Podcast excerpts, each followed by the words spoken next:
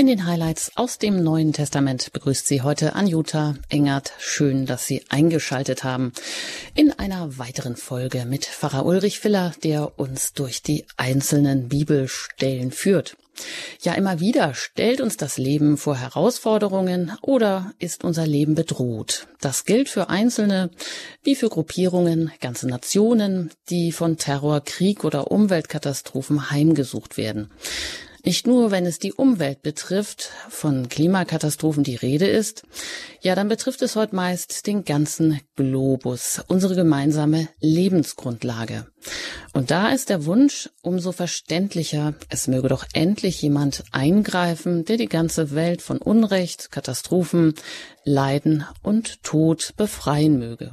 Mit der Erwartung des Reiches Gottes war nicht nur zur Zeit des Judentums eine solche Hoffnung verknüpft.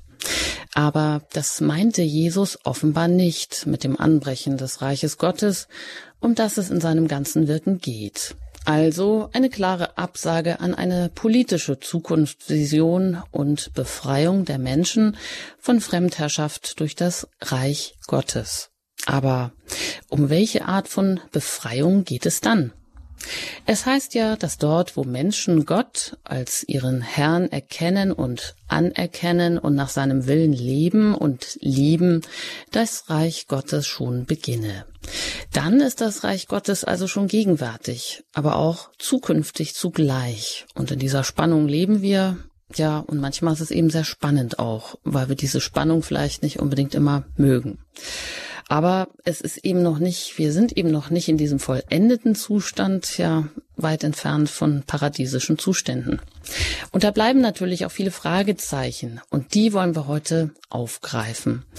Und vielleicht klingt es ja auch nach Worten aus einer fremden Sprache, die auch wieder neu übersetzt werden wollen, nicht zuletzt auch ins eigene Leben. Ganz herzlich begrüßen darf ich zuerst einmal Pfarrer Ulrich Filler. Schön, dass Sie auch heute Abend wieder hier bei uns sind und Rede und Antwort stehen. Uns heute zugeschaltet aus Köln. Herzlich willkommen hier. Ja, schönen guten Abend. Ja, Sie sind auch bekannt als Buchautor oder Sie halten auch gerne Vorträge. Ihr letztes, Ihr neuestes Buch heißt ja auch ganz provokativ oder vielleicht auch ein bisschen aufrüttelnd Revolution, Perspektiven für die Kirche von morgen. Und auf diesem Hintergrund finde ich es immer ganz spannend, mit Ihnen auch hier diese uralten Texte auszulegen und gucken, was da eigentlich auch alles für unser Leben drin steckt, für eine Pers für vielleicht auch ein Perspektivwechsel, für eine Änderung. Ja, dafür, dass dieses Reich Gottes, von dem auch heute wieder die Rede ist, dass das anbricht. Herr Pfarrer Filler, mh, mm, ja, wie ist das denn so für Sie, die Sie ja beruflich und von der Berufung her natürlich auch immer in diesen in diesem Reich vielleicht ähm, ganz bewusst wandeln und doch auch gleichzeitig mit beiden Füßen auf der Erde stehen, ist das auch für Sie immer wieder neu, so eine Spannung, etwas rüberzubringen und doch zu spüren, ja, manchmal ist, gibt es da gar keinen Empfänger für diese Worte oder für diese Welt Gottes, die doch der normalen unserer Welt so manchmal völlig quer steht. Ja, ich würde sagen, das ist sehr gut formuliert und das ist die Grundspannung, in der wir alle irgendwo stehen. Es ist die Grundspannung unseres Daseins, unseres Lebens, auch unseres Glaubens. Und es ist ja genau im Kern die Frage, was es eigentlich bedeutet, ein Christ zu sein, als Christ zu leben, an Gott zu glauben und sein Leben aus dem Glauben heraus zu gestalten. Und meine Erfahrung ist eigentlich, dass irgendwo jeder Mensch diese, diese Spannung und diese Fragen, diese Unvereinbarkeiten des Lebens spürt und sich damit beschäftigt oder daran verzweifelt und danach fragt. Und die Herausforderung besteht eigentlich darin, die Antworten, die wir äh, aus unserem Glauben heraus finden, die Antworten, die die Kirche uns verkündet, die Antworten, die wirklich tragfähig sind, auch zu den Fragen der Menschen zu bringen. Und da scheitern wir vielleicht manchmal daran, dass wir eben eine überkommene Sprache haben und, und Formulierungen verwenden, die einfach heute nicht mehr so eingängig sind. Und da kommt es eigentlich darauf an, dass wir versuchen, das, was gültig ist, äh, dass der, den bleibenden Gehalt des Evangeliums, der Botschaft Jesu der Verkündigung der Kirche so auszusagen, dass, dass die Menschen es heute erreicht und ihnen zu zeigen, wir haben eben ganz tolle und coole Antworten, die, die eigentlich heute auch für jeden hilfreich sind. Damit, wenn ich das an der Stelle einfügen darf, beschäftigt sich auch mein allerneuestes Buch, das gerade rausgekommen ist. Es heißt nämlich, warum wir Superhelden sind. Himmel, Hölle und Fegefeuer, unser Auftrag, unsere Mission. Da geht es eben genau darum, dass diese äh, Dinge des kommenden Gottesreiches, die wir eben auch mit den letzten Dingen verbinden, schon jetzt bereits relevant sind für unser Leben und dass wir als Christen berufen sind, diesen Auftrag als unsere Mission zu erkennen und zu sehen, dass die Ewigkeit sich bereits jetzt und hier abspielt und dass alles, was wir tun, relevant ist und dass das einfach auch Auswirkungen hat auf die Art und Weise, wie ich mein Leben jetzt und hier gestalte, dass ich es also viel besser und, und viel erfüllter leben kann. Das ist eine ganz große Herausforderung, ja, vor der wir eigentlich all jeden Tag stehen. Gut, dann man merkt ihn das an, das sprudelt immer aus ihn heraus und offensichtlich auch die äh, Feder äh, ist immer aktiv. Also das allerneueste Buch, wie ich hier höre, warum wir Superhelden sind, Himmel, Hölle und Fegefeuer. Um die neueste Mission geht's da und um die ja ganz persönliche und eigene Mission geht's ja eigentlich auch hier in jeder Sendung bei Radio Horeb, zumindest hier in den Highlights aus dem Neuen Testament. Und da steigen wir gleich ein ins Lukas-Evangelium. Da sind wir nämlich mittendrin. Und Herr Pfarrer vielleicht ganz kurz so die Situation, bevor wir jetzt ähm, an die nächste Textstelle anschließen. Und da laden wir Sie auch immer ein, die Bibel, sofern Sie eine haben, zur Hand zu nehmen oder online zu gucken, mitzulesen vielleicht sich gedanklich mit uns auf den Weg zu machen. Da sind wir heute angelangt bei dem Lukas-Evangelium im 17. Kapitel, Vers 20. Vielleicht können wir das noch ein bisschen so einsortieren. Jesus und seine Jünger, die sind da gerade unterwegs, wie so oft, von Galiläa und nach Jerusalem. Also es geht auf die Zielgerade zu. Die ziehen von Dorf zu Dorf, die kehren bei den Menschen ein, die treiben Dämonen aus, die heilen Kranke, die reden, die predigen. Gibt es noch was Besonderes zu sagen, um jetzt hier ähm, so ein bisschen den Anschluss an die nächste Stelle zu haben? Ja, vielleicht, wenn wir den, den thematischen Zusammenhang äh, uns vor Augen halten wollen. Wir sind ja in der Mitte des Lukas-Evangeliums gewesen, in dem 15. Kapitel. Das Herzstück sozusagen der lukanischen Verkündigung, wo es um die Freude Gottes geht, um seine Barmherzigkeit und um die Möglichkeit, dass jeder Sünder umkehren darf, umkehren kann, dass es keine Sünde und Schuld des Menschen gibt, die so groß wäre, dass Gottes Barmherzigkeit sie nicht einholen könnte und ähm, vergeben könnte. Das sind eben diese berühmten Gleichnisse vom herzigen Vater und dem verlorenen Sohn, von dem verlorenen Schaf und der verlorenen Drachme. Und das ist eigentlich so diese große Überschrift dieses Herzstück, die Freude Gottes und der Sünder, der bereit ist zur Umkehr und zu, zurückzukehren zum, zum Vater. Und das wird sozusagen dann dieses Thema noch einmal weitergeführt in verschiedene Richtungen.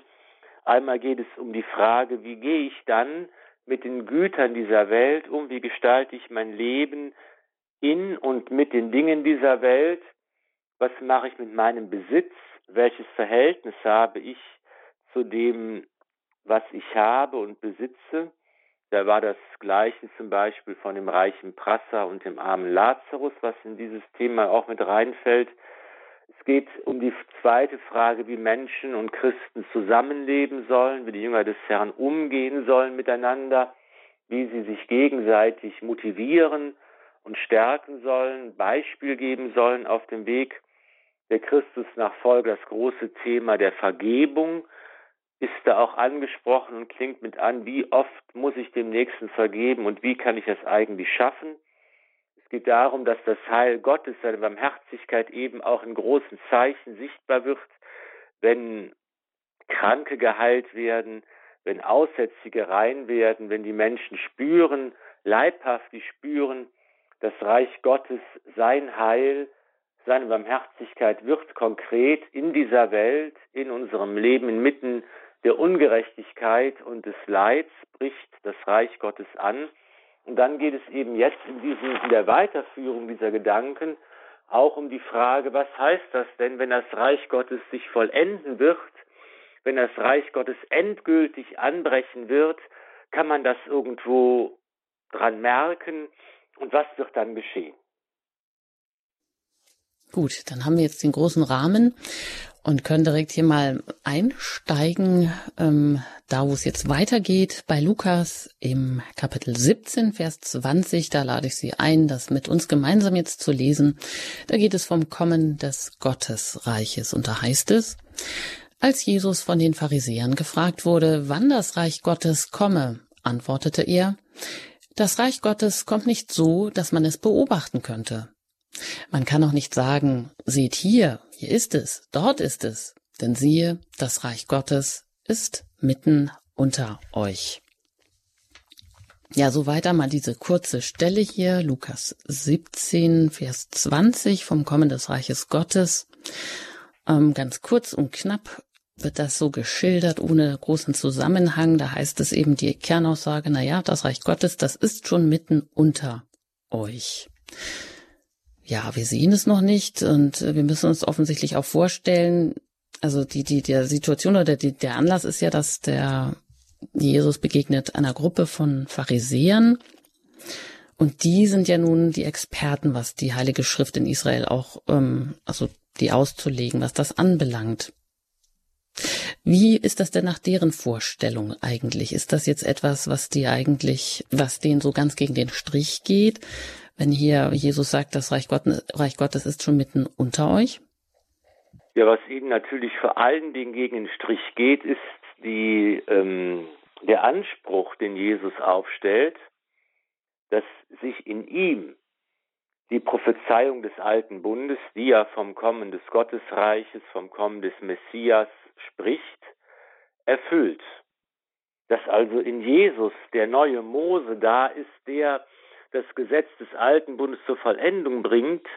Der Herr ist über das Gesetz, der auf der einen Seite sagt, es wird kein einziges Jota, also nicht der kleinste Buchstabe, wird am Gesetz verändert. Ich bin nicht gekommen, das Gesetz aufzuheben, sondern ich bin gekommen, es zu erfüllen, es also zu seinem endgültigen und eigentlichen Sinn zu bringen, es ganz zu machen und zu vollenden. Und das ist natürlich der Anspruch der göttliche Anspruch, vor dem alle zurückschrecken, die nicht erkennen können, dass Jesus wirklich der Sohn Gottes und der Messias ist, die nicht zum Glauben an ihn finden. Und das ist der eigentliche Punkt, an dem sich die Kritik an Jesus immer wieder festmacht und um, um den die Kritik an Jesus immer wieder kreist. Und natürlich gibt es auch ähm, verschiedene Vorhersagen im Alten Testament, in der Zeit des Alten Bundes, die vom Kommen des Gottesreiches sprechen. Bereits ganz am Anfang seiner Verkündigung, als Jesus in der Synagoge in Kapharnaum eine Predigt hält, da zitiert er ja aus dem Buch Jesaja solche Verheißungen, die vom dem Kommen des Gottesreiches sprechen und die eben zeigen, wie Gott alles gut macht. Die Lahmen werden springen wie die Hirsche und, und die Blinden werden sehen und die Ohren der Tauben werden geöffnet und so weiter. Wir kennen diese berühmten äh, Prophezeiungen und Textstellen. Und er sagt, das, das hat sich jetzt erfüllt. Das hat angefangen. Das Reich Gottes ist da. Und es sind jetzt hier zwei Punkte, die, glaube ich, wichtig sind. Nämlich einmal, dass es diese Spannung gibt in der Rede vom Reich Gottes und in der Ankündigung des Gottesreiches, dass es auf der einen Seite schon da ist, aber noch nicht vollendet.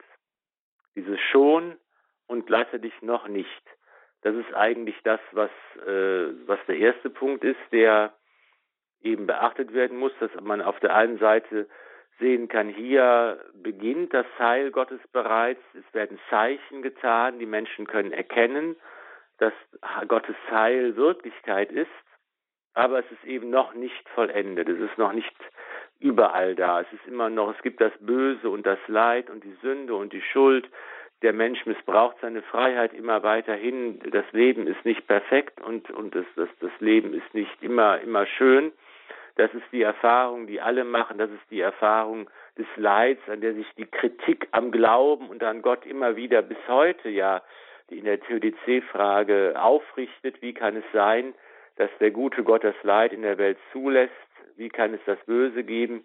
Dass es dieses noch nicht des Gottesreiches, das es auszuhalten gilt. Und zweitens, der zweite wichtige Punkt ist, dass es hier, und das wird auch in den in kommenden Abschnitten immer wieder thematisiert werden, dass das Reich Gottes in die Unverfügbarkeit Gottes hineingehört. In die Unverfügbarkeit des souveränen Gottes, die wir nicht ausrechnen können, die wir nicht manipulieren können, die wir nicht bestimmen können, die wir nicht funktionalisieren können in irgendeiner Art und Weise. Dass eben hier man trotz all der Vorzeichen und Vorhersagen und Anzeichen, die es durchaus gibt, aber doch eben nicht sagen kann, ich kann genau einen bestimmten Ort festmachen, an dem das Reich Gottes angefangen hat. Ich kann nicht eine bestimmte Zeit festmachen, zu der das Reich Gottes sich vollenden wird. Ich kann eben nicht ein bestimmtes Ereignis äh, aus der Menschheitsgeschichte heranziehen und sagen, hier ähm, wird jetzt deutlich, dass das, das Gericht beginnt, das Weltgericht beginnt, das Ende anfängt. Das ist alles ein, ein Handeln, das in Gottes Unverfügbarkeit begründet ist und ähm, dass wir uns deshalb nicht verfügbar machen können. Das sind, glaube ich, die beiden wichtigen Elemente, die hier bereits anklingen.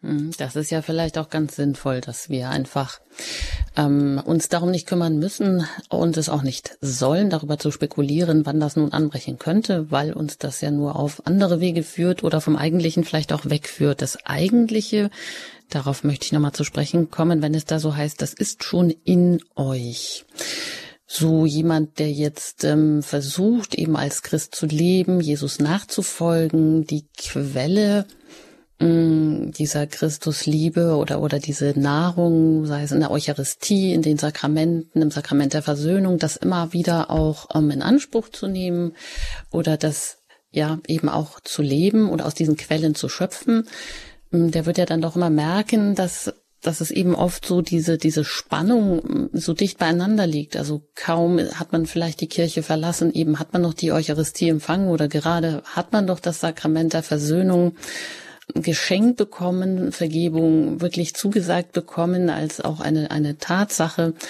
Und schon ist man wieder drauf und dran, vielleicht auch so etwas zu tun, was irgendwie dem so ganz entgegenläuft. Also wieder so in dieses alte Menschenverhalten oder in, in die alten Gewohnheiten zu verfallen, ganz einfach.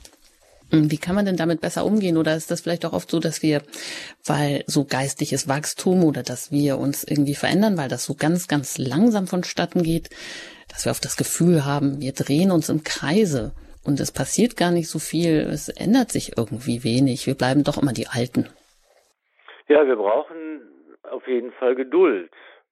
Das ist auch eine Botschaft des Evangeliums, die an verschiedenen Stellen uns nahegebracht wird, wir brauchen Geduld, so wie Gott mit uns Geduld hat. Gott lässt die gute Frucht wachsen, aber auch das Unkraut auf dem Acker. Und er hat ganz viel Geduld mit uns Menschen. Und wir müssen eben auch geduldig sein. Gott könnte uns äh, in einer Sekunde zu perfekten Heiligen machen. Das macht er aber nicht, sondern eher sein Weg besteht darin, uns nach und nach und ganz allmählich dorthin zu führen, uns immer wieder die Vergebung zu schenken, uns seine Liebe neu zu schenken, uns uns so nach und nach auf diesen Weg zu führen. Und ähm, ja, vielleicht kann man es vergleichen mit einer menschlichen Beziehung, wenn man verheiratet ist, vielleicht, wenn man zu einem Menschen sagt, ich liebe dich und verbinde mein ganzes Leben mit dir, ich mache mein Leben an deinem Leben und in deinem Leben fest. Und dann hat man ja auch, wenn man diese Entscheidung getroffen hat und ähm, äh, dieses, dieses, diesen Bund eingegangen ist in einer Ehe, sein Leben verbunden miteinander und liebt einander und kann doch in diesem, in dieser Entscheidung und in dieser Lebenshaltung der Liebe eine ganze Vielzahl von unterschiedlichen Emotionen den ganzen Tag über wechselweise haben, ja, dass man sich aufregt, dass man genervt ist, dass man sich ärgert, dass man schimpft, dass man was nicht versteht, dass man was falsch findet, dass man Kritik üben möchte und so weiter und so fort. Jeder, jeder wird das irgendwo kennen. Aber das ist doch alles eingehüllt und umschlossen von, von einer, von einer Liebe, die eben tiefer geht als momentane Befindlichkeiten und Emotionen, die ähm, rasch äh, sich abwechseln können. Und da wird man aber, wenn man es ernst meint und wenn man es konsequent lebt, doch von dieser Liebe immer mehr geformt und geprägt werden. Man wird in seinem Denken und in seinem Reden und in seinen Handlungen von der Liebe geleitet werden. Und so wird man eben nach und nach zu einem anderen und neuen Menschen. Das ist genau das Gleiche, was eben auch mit die Liebe Gottes mit uns macht. Wenn ich als Christ lebe, wenn ich Ja sage zur Liebe Gottes und in der Freundschaft mit Jesus lebe, dann wird auch diese Freundschaft, diese Liebe, diese Barmherzigkeit mich verändern, nach und nach. Natürlich werde ich nicht äh, sofort zu einem perfekten, äh, guten Menschen, der niemals lügt und niemals schimpft und niemals flucht und niemals böse Gedanken hat und niemals was falsch macht und, und niemals ungerecht anderen gegenüber handelt und urteilt. Das alles äh, bleibt uns wahrscheinlich noch dann erhalten lange Zeit, aber wir brauchen eben die Geduld. Und wir müssen es eben geschehen lassen, dass wir in dieser Beziehung, in dieser Liebesbeziehung mit Gott einfach dann nach und nach ähm, uns verwandeln lassen. Und das braucht vor allen Dingen auch, glaube ich, die Tugend der Geduld. Und wir müssen eben auch mit uns selbst geduldig und nachsichtig sein, ohne zu verzweifeln und zu resignieren, ja, aber im Vertrauen darauf, dass wir auch als Sünder in der Liebe Gottes geborgen sind. Mhm. Und was noch zum Kommen des Reiches Gottes passt, ich habe da gelesen, die Mystikerin Teresa von Avila, die hat mal gesagt, Christus hat keine Hände außer eure. Was heißt das? Ich meine, wenn wir bitten, wenn wir Gott um etwas bitten, wir bitten ja gerne dies und jenes und bitte greif hier ein und mach dort das in Ordnung und ähm, tu doch dort was. Das ähm, ja und letztendlich ist es ja auch unsere ähm, Aufgabe, dass unsere größte Sorge vielleicht sein möge, sorglos zu sein. Aber wir stellen uns ja selten vor, wie diese Bitten dann immer umgesetzt werden sollen. Hm, heißt das nun, Christus ist ganz und gar immer nur auf unsere Hände angewiesen? Ja, das ist, äh, kann man, kann man, glaube ich, so sagen. Ne? Das, das ist tatsächlich so.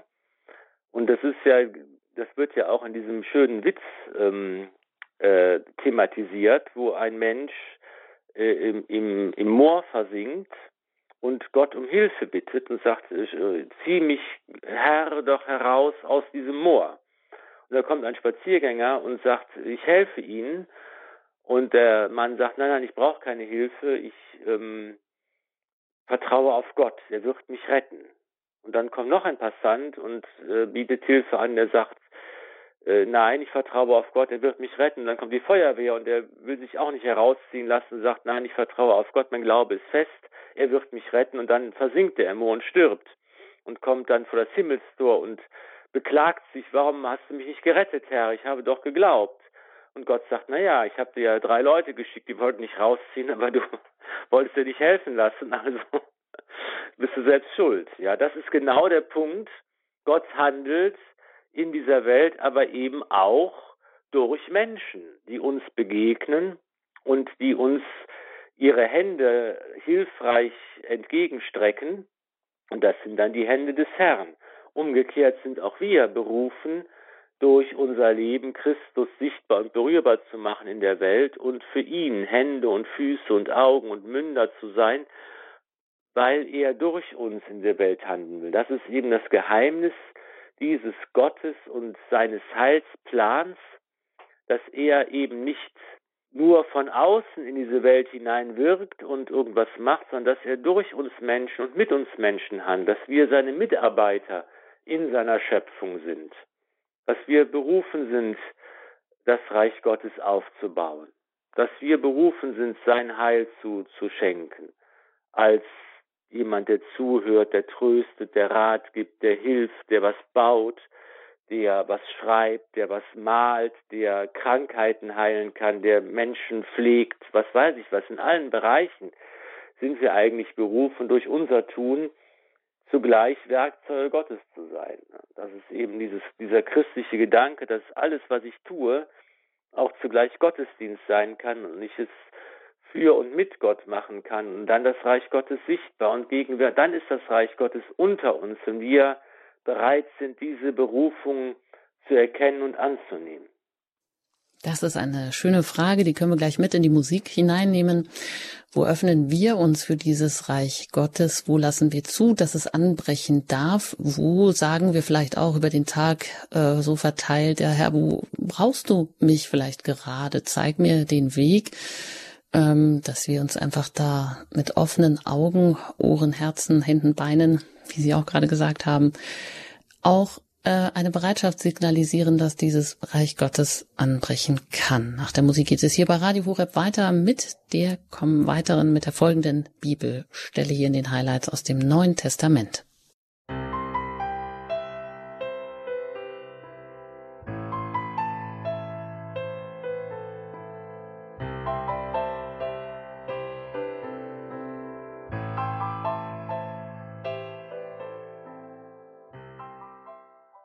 Am Mikrofon bei Radio Horeb in den Highlights aus dem Neuen Testament. Heute an Jutta Engert. Im Gespräch bin ich mit Pfarrer Ulrich Filler. Und wie immer an dieser Stelle lesen wir Bibelstellen vor, kommen darüber ins Gespräch, äh, wollen die erklären, wollen schauen, was sie uns in unserem Leben auch bringen können, wie sie uns ähm, helfen können, besser zu verstehen, auch besser Christen, bessere Christen zu sein. Und weiter geht's jetzt hier nach dem Gleichnis, nach dem Kommen vom Gottesreich geht es weiter mit dem Kommen des Menschensohnes. Und das ist wieder im Lukas-Evangelium im 17. Kapitel, Vers 22 bis 37, wenn Sie das auch mitverfolgen möchten und aufschlagen möchten. Also Lukas, Kapitel 17, Vers 22 bis 37. Und da heißt es, er sagte zu den Jüngern, es werden Tage kommen, in denen ihr euch danach sehnt, auch nur einen von den Tagen des Menschensohnes zu sehen. Doch ihr werdet ihn nicht sehen. Und man wird zu euch sagen, siehe, dort ist er. Siehe, hier ist er. Geht nicht hin und lauft nicht hinterher. Denn wie der Blitz von einem Ende des Himmels bis zum anderen leuchtet, so wird der Menschensohn an seinem Tag erscheinen. Vorher aber muss er vieles erleiden und von dieser Generation verworfen werden. Und wie es in den Tagen des Noah war, so wird es auch in den Tagen des Menschensohnes sein. Die Menschen aßen und tranken und heirateten bis zu dem Tag, an dem Noah in die Arche ging. Dann kam die Flut und vernichtete alle. Und es wird ebenso sein, wie es in den Tagen des Lot war. Sie aßen und tranken, kauften und verkauften, pflanzten und bauten. Aber an dem Tag, als Lot Sodom verließ, regnete es Feuer und Schwefel vom Himmel und vernichtete alle. Ebenso wird es an dem Tag sein, an dem der Menschensohn offenbar werden wird. Wer an jenem Tag auf dem Dach ist und seine Sachen im Haus hat, soll nicht hinabsteigen, um sie zu holen, und wer auf dem Feld ist, soll sich ebenfalls nicht zurückwenden. Denkt an die Frau des Lot. Wer sein Leben zu bewahren sucht, wird es verlieren. Wer es dagegen verliert, wird es erhalten. Ich sage euch, von zwei Männern, die in dieser Nacht auf einem Bett liegen, wird der eine mitgenommen und der andere zurückgelassen.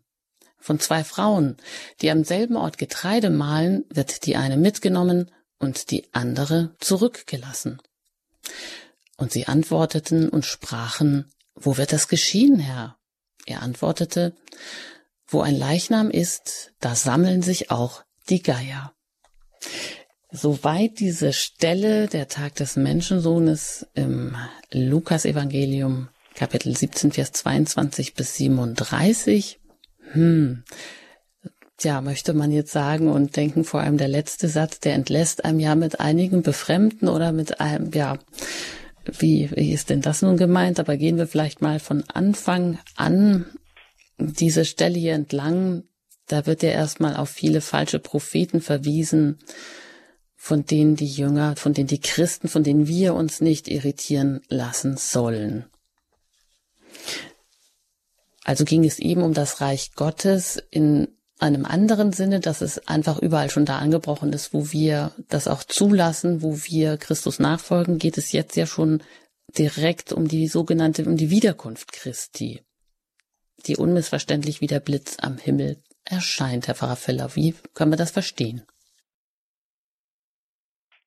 Ja, der Blitz, äh, das blitzartige Erscheinen kann man so verstehen, dass eben das Kommen des Menschensohnes äh, eigentlich gleichzeitig und überall allen Menschen offenbar werden wird.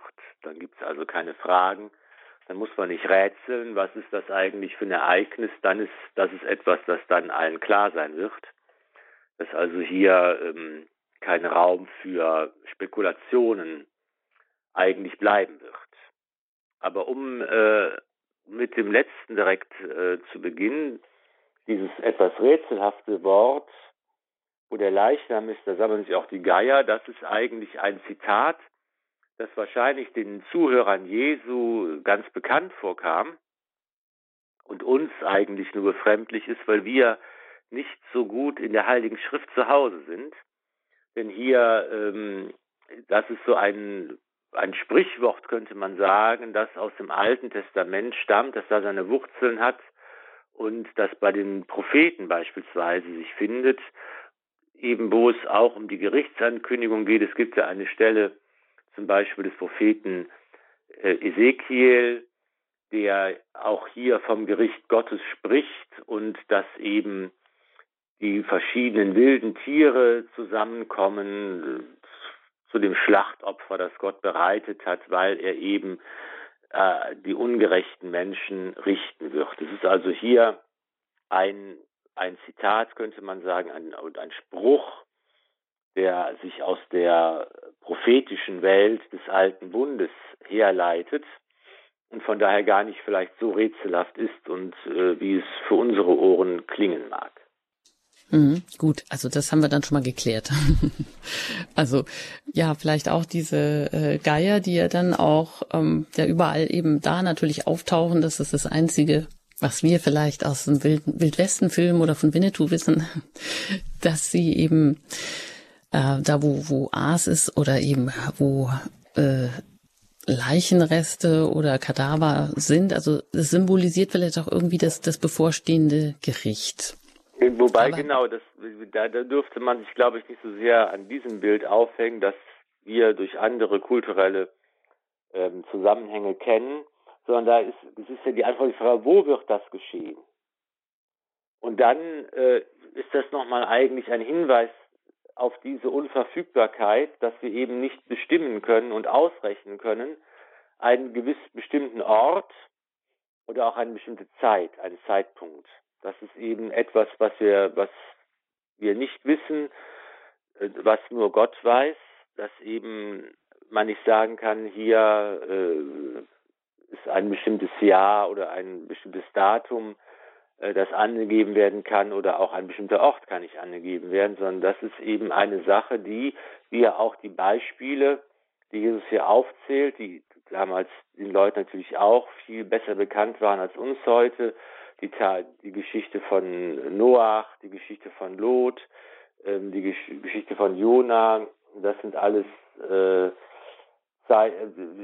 alles im Grunde genommen da, das dieselbe Aussage, dass, dass Gott kommt, der Menschensohn kommt, es kommt das Ende, es kommt das Gericht, es wird offenbar werden, die Herrlichkeit Gottes und es wird offenbar werden die Entscheidung des Menschen. Und wann das geschieht, kann man eben nicht ausrechnen, deshalb gilt es, wachsam zu sein und vorbereitet zu leben, deshalb gilt es, die Entscheidung für sich selbst zu treffen. Und auch das ist etwas, was man von außen nicht feststellen kann, wie es um das Herz des Menschen bestellt ist. Dann gibt es eben, das ist dieses schöne Bild von den beiden Männern, die auf dem Bett liegen oder von den beiden Frauen. ähm, die da gerade beim Getreidemahlen sind oder äh, der auf dem Dach sitzt oder auf dem Feld ist gerade, dann geht es eben darum, wie ist meine innere Einstellung, meine innere Entscheidung gefällt worden, wie sieht meine innere Bereitschaft aus, hänge ich an den Dingen dieser Welt, hänge ich an dem, was ich selbst für mich besitzen will, oder bin ich offen und frei für Gott und für seinen Willen? Habe ich mich entschieden, Ja zu sagen zu seiner Liebe und Herzlichkeit oder will ich das verweigern? Das kann man von außen nicht feststellen. Das wird dann im Gericht offenbar werden und da ist eben ganz entscheidend, dass ich halt vorbereitet lebe, denn der Tag des Herrn kommt, wie es Jesus sagt, wie der Dieb in der Nacht, den man auch nicht vorausberechnen kann und nicht erwarten kann an einem bestimmten Datum. Mhm. Ja, und dann heißt es eben ja auch, wie, wie es hier so schön ausgemalt wird, ähm, in den ganzen Katastrophenszenarien, die schon im Alten Testament viele zu erleiden hatten, wo eben nur Noah überlebt hat oder ähm, ja, alles, was hier, wo alle ausgelöscht werden. Also viele, vieles wird noch zu erleiden sein. Das ist jetzt, und viele Verfolgungen und Anfechtungen, die werden noch kommen. Also alle Menschen, die das lesen, denken, gut, also wir leben schon in dieser Nahankunft, wir sollen uns um den Zeitpunkt nicht kümmern. Aber die Perspektive, die uns ja auf den Weg gegeben wird, ist die, ja, dann leidet mal noch, also stellt euch darauf auf ein Leben voller Leid und ein Anfechtung, voller Katastrophen ein, dann seid ihr genau richtig oder wie? Also ich meine, das ist ja jetzt nicht etwas, was irgendwie Lust, Lust am Leben oder auch am Christsein irgendwie macht oder Perspektiven oder Hoffnung gibt. Ja, es ist eben äh, kein Ponyhof, der uns versprochen wird, wenn es um das Reich Gottes geht und um das ewige Leben. Und das ist einfach eine gewisse Ernsthaftigkeit, die wir im Evangelium auch finden können, die auch an anderen Stellen anklingt, wenn Jesus eben davon spricht, dass die Entscheidung zur Nachfolge immer auch bedeutet, wenn wir den Willen Gottes über alles andere stellen, dass eben das von anderen Menschen nicht nachvollzogen werden kann, mitvollzogen werden kann, dass eben da sich die Menschen auch gegeneinander wenden werden und dass die Nachfolge des Herrn immer auch die Nachfolge im Kreuz ist. Da äh, macht Jesus uns keine Illusionen. Auch das gehört zu dieser menschlichen Art und Weise und zu der Geduld Gottes, mit der wir erlöst werden, dass wir eben auch aushalten müssen, dass das Reich Gottes noch nicht da ist, dass das Böse in der Welt existiert dass wir in diese Entscheidung hineingestellt sind und sie uns abverlangt wird und dass dazu eben auch die Konsequenz gehört, dass es gilt, das Kreuz in den verschiedensten Formen zu tragen, in denen es uns begegnet. Und das, ja, das, das ist der ganze menschliche Weg und das, was eigentlich darin Hoffnung gibt, wenn man diese Perspektive jetzt sich anschaut und sagt, na ja, das klingt aber irgendwie jetzt gar nicht so verlockend, es macht keinen Spaß, es ist gar nicht äh, so attraktiv, diese Perspektive jetzt für sein eigenes Leben auch anzunehmen, dann ist aber das, das, was dabei immer Hoffnung macht, dass das eben nicht ein Szenario ist, was uns von außen aufgedrückt wird, sondern es ist eben das Szenario, das Gott selbst für sich gewählt hat. Es ist die Perspektive, die Christus selbst gelebt hat. Es ist sein Leben und sein Weg. Und deshalb es ist für uns trotz aller Ernsthaftigkeit und aller Mahnung und Warnung eben doch ein guter und Weg und eine gute Nachricht, weil wir eben wissen, wir sind in dem ganzen Schlamassel nicht alleine.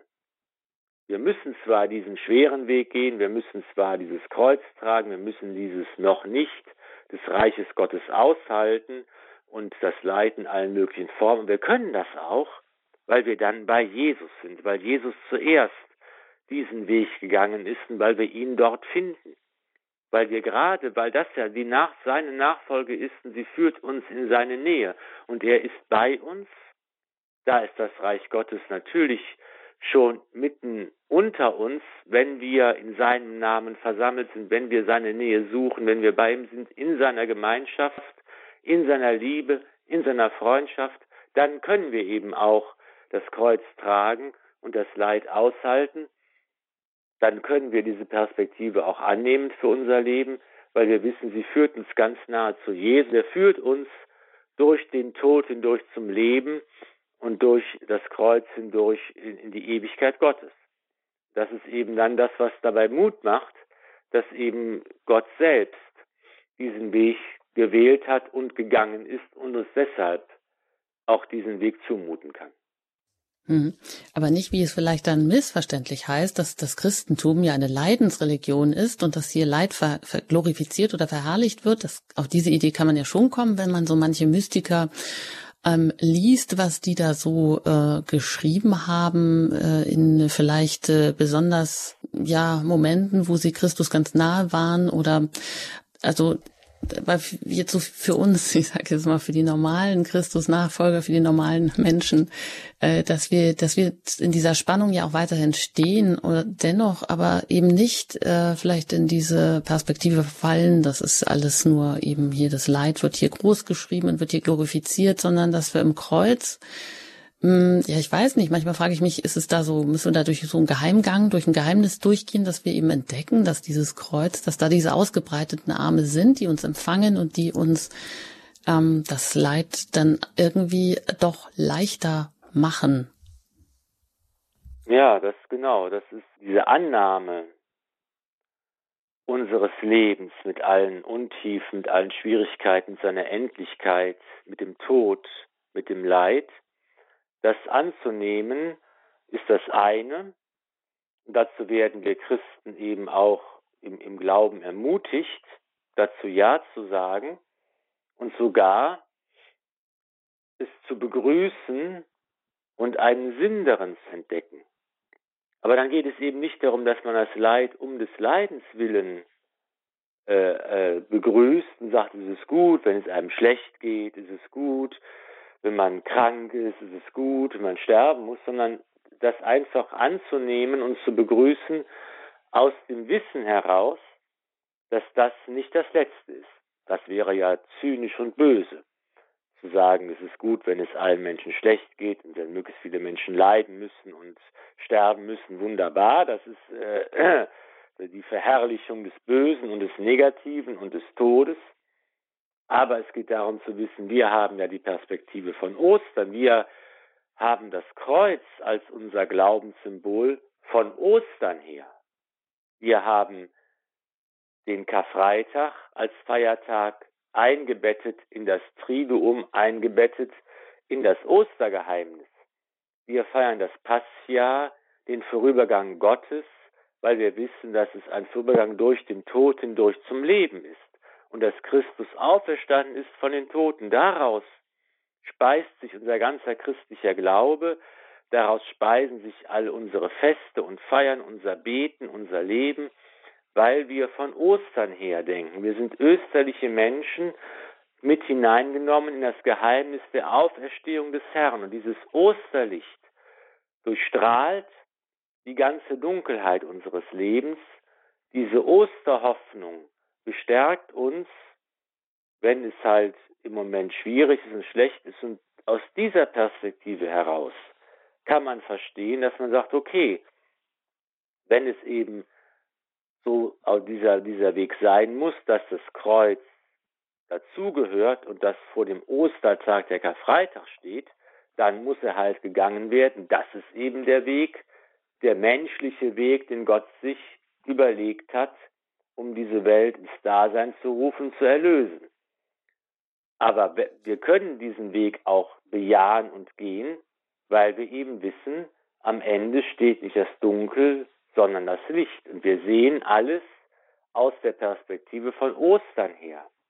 Und dann erkennt man auch, dass es nicht darum geht, das Leid und den Schmerz um ihrer Selbstwillen zu verherrlichen, sondern zu sehen, ist es notwendig, hier auf eine menschliche Weise an der Erlösung des Herrn teilzunehmen und sie für das eigene Leben fruchtbar zu machen, um am Ende auch teilzuhaben und ein Teil zu sein vom großen Ostersieg und der Herrlichkeit Gottes, die am Ende über allem steht.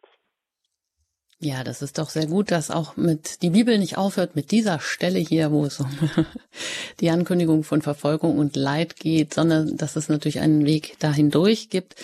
Aber wir können das gerne jetzt auch bei einer Musik vielleicht nochmal so ein bisschen mit in die Gedanken nehmen, wo wir äh, selber, wie wir selber zum Kreuz stehen, wo wir vielleicht auch das Kreuz schon mal irgendwo anders gesehen haben als ein Angebot mit dem, was wir sowieso haben, nämlich mit dem Missgeschick oder mit den Pannen, Pleiten, Leid und Schicksalsschlägen einfach dahin zu gehen und im Kreuz auch die geöffneten Arme ähm, Jesu zu sehen und uns einfach voll Vertrauen da hinein zu begeben. Und nach der Musik geht es äh, auch mit ähm, etwas Ermutigendem weiter, wo wir auch wirklich mal richtig auf den Putz klopfen dürfen.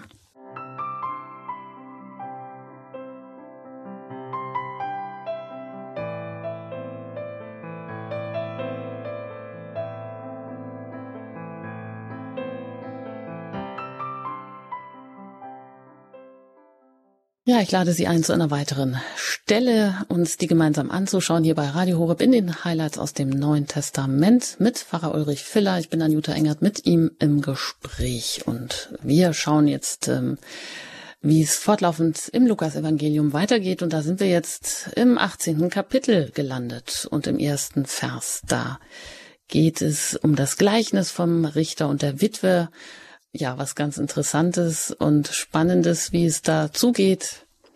Ja, lassen Sie das doch einfach mal äh, auf sich wirken oder lesen Sie das mit. Da heißt es nämlich, Jesus sagte ihnen durch ein Gleichnis, dass sie alle Zeit beten und darin nicht nachlassen sollten. In einer Stadt lebte ein Richter, der Gott nicht fürchtete und auf keinen Menschen Rücksicht nahm. In der gleichen Stadt lebte auch eine Witwe, die immer wieder zu ihm kam und sagte, Schaff, verschaff mir Recht gegen meinen Widersacher. Und er wollte lange Zeit nicht. Dann aber sagte er sich, ich fürchte zwar Gott nicht und nehme auch keinen Menschen Rücksicht, weil mich diese Witwe aber nicht in Ruhe lässt, will ich ihr Recht verschaffen. Sonst kommt sie am Ende noch und schlägt mich ins Gesicht. Der Herr aber sprach, Hört, was der ungerechte Richter sagt. Sollte Gott seinen Auserwählten, die Tag und Nacht zu ihm schreien, nicht zu ihrem Recht verhelfen, sondern bei ihnen zögern? Ich sage euch, er wird ihnen unverzüglich ihr Recht verschaffen. Wird jedoch der Menschensohn, wenn er kommt, den Glauben auf der Erde finden? Soweit diese Worte aus dem Lukas-Evangelium, Kapitel 18, Vers 1 bis 8, wo es um das Gleichnis vom Richter und der Witwe geht. Das ist ja eigentlich eine eigenartige Szene, Herr Pfarrer Filler, oder?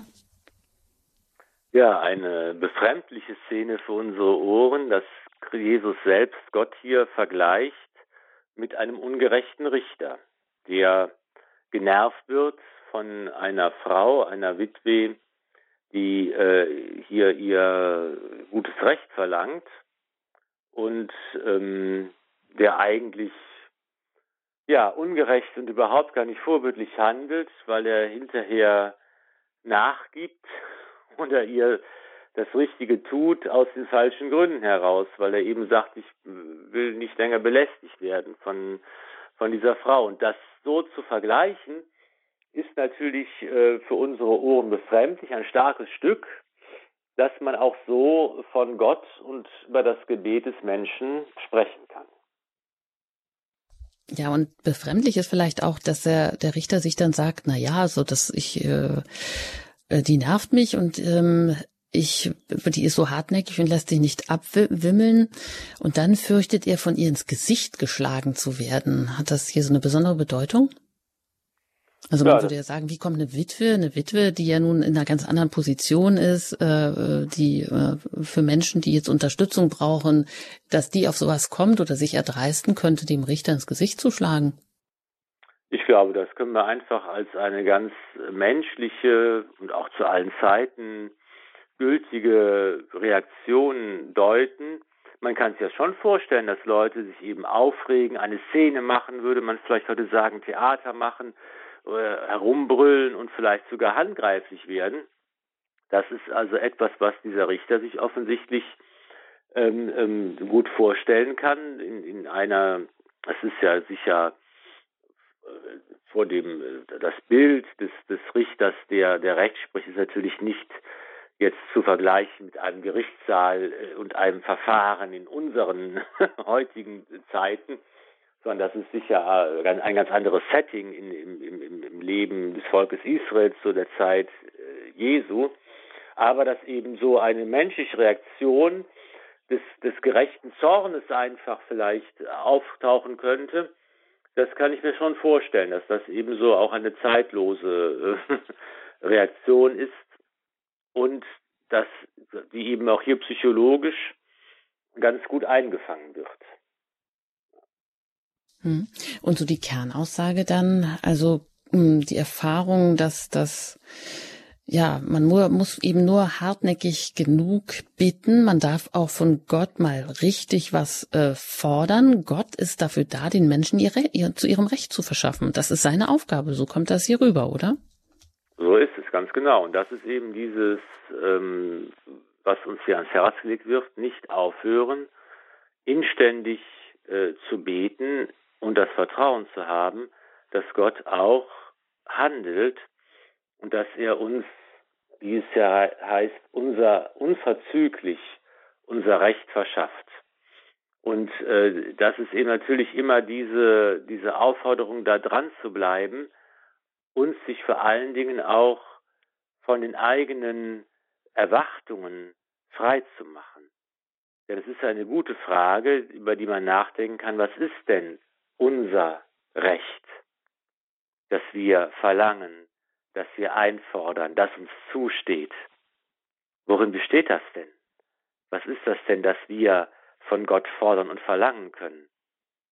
Und wenn wir hier auf die falschen Pferde setzen, dann wird man natürlich sehr, sehr rasch enttäuscht, wenn ihr sagt, na ja, aber wenn ich jetzt um was bitte, dann bekomme ich das noch nicht unverzüglich. Wenn ich sage, bitte hier, lieber Gott, mach meine, meine Schmerzen weg, oder äh, stellen mir ein neues Auto vor die Tür oder äh, verschaffen mir einen neuen Arbeitsplatz. Das, da, da passiert ja gar nichts. Und da ist eben genau die Frage, mit welchen Erwartungen bete ich und habe ich nicht oft die falschen Erwartungen und Vorstellungen, die ich in meinem Gebet verbinde und bin deshalb enttäuscht. Andersherum gefragt, was ist es eigentlich, worum ich beten soll und worin mir Gott unverzüglich mein Recht verschafft? Was ist also der Gegenstand meines Gebets? Unabhängig davon darf man sich nicht entmutigen lassen, soll dabei bleiben. Die Gewalttätigen reißen das Himmelreich an sich. Da kommt mir in den Sinn so eine andere Stelle aus dem Evangelium, dass man eben tatsächlich auch nicht nachlassen darf und eben mit seinem Anliegen immer wieder den Kontakt zu Gott suchen soll. Und das ist ja auch eine Form von Beziehungspflege und von investieren in eine Beziehung hinein, dass ich hier hartnäckig bleibe, dass ich einfach dranbleibe. Und es taucht auch noch ein weiterer Gedanke, hier wieder so etwas die Unverfügbarkeit Gottes auf, der so ganz anders handelt, als ich es erwarte und den ich gar nicht irgendwie äh, verstehen kann und, und, und, und mir in die Tasche stecken kann und der nicht so funktioniert, wie ich das gerne möchte, sondern der immer auch der ganz Fremde und andere ist. Auch das klingt vielleicht im Bild dieses ungerechten Richters an. Also eine Vielzahl von Punkten, die man hier noch, ähm, noch vertiefen könnte. Hm. Ja, dazu bleibt uns die Zeit leider nicht, aber hm, wir nehmen auf jeden Fall mit, dass das eine Ermutigung ist, hartnäckig zu bitten. Und zwar unaufhörlich. Und das ist auch so eine Waffe vielleicht gegen jede Resignation, gegen Verzweiflung. Und auch die Schlussfrage macht nochmal deutlich, na ja, werden die Menschen denn überhaupt festhalten an der Hoffnung, am Vertrauen auf Gott? Also ich denke, wir dürfen eigentlich äh, vielleicht für jeden jeden Tag und für alle un unsere Geschäfte, die wir so zu erledigen haben, wirklich auch darauf vertrauen und uns auf dieses Abenteuer Gottes vielleicht auch einlassen, dass es manchmal anders ausgeht, als wir uns das gedacht haben. Das ähm, macht aber auch das Alltagsgrau wieder vielleicht interessanter und, und neu. Also mit neuen Augen zu sehen. Und da würde ich Sie einfach noch um ihr, Ihren abschließenden Segen und um Ihr Gebet bitten, ja, uns diese Perspektive, dass wir die neu einnehmen können, mit dem Bitten zu bleiben, hartnäckig zu bleiben, mit dem Vertrauen, aber auch ähm, uns immer wieder auf Neues einzulassen, was wir in der Beziehung mit Gott erfahren dürfen. Sehr gerne. Allmächtiger Gott, gewähre mir die Gnade, glühend zu ersehnen, was wohlgefällig ist vor dir, es mit Weisheit zu erforschen, in Wahrheit zu erkennen und vollkommen zu erfüllen. Gib, dass ich niemand zu gefallen suche und keinem zu missfallen fürchte, als dir allein. Amen. Es segne euch der allmächtige und gütige Gott, der Vater und der Sohn und der Heilige Geist. Amen. Gelobt sei Jesus Christus. In Ewigkeit. Amen. Ein ganz herzliches Dankeschön an Sie, Pfarrer Ulrich Filler, und ähm, ein Auf Wiederhören darf ich Ihnen sagen und Ihnen alles Gute wünschen. Ja, gleichfalls. Bis zum nächsten Mal. Alles Gute, Gottes Segen. Danke. Ja, und wenn Sie auch gerne noch die vergangenen Sendungen noch einmal reinhören möchten oder nachhören möchten, das können Sie gerne tun. Auf der Homepage von Radio Horeb in der Mediathek werden Sie fündig und selbst äh, da können Sie noch zurückgehen bis zu den Highlights aus dem Alten Testament. Die hat es hier auch schon gegeben. Und wenn Sie Interesse haben an den neuesten Büchern von Pfarrer Ulrich Filler im FE Medienverlag, sind sie erschienen dann machen Sie sich auch da auf den Weg, warum wir Superhelden sind. Das ist sicherlich interessant, auch bereichernd für das eigene Leben. Ich danke Ihnen für Ihr Interesse, wünsche Ihnen noch einen gesegneten Abend. Am Mikrofon verabschiedet sich Ihre Anjuta Engert.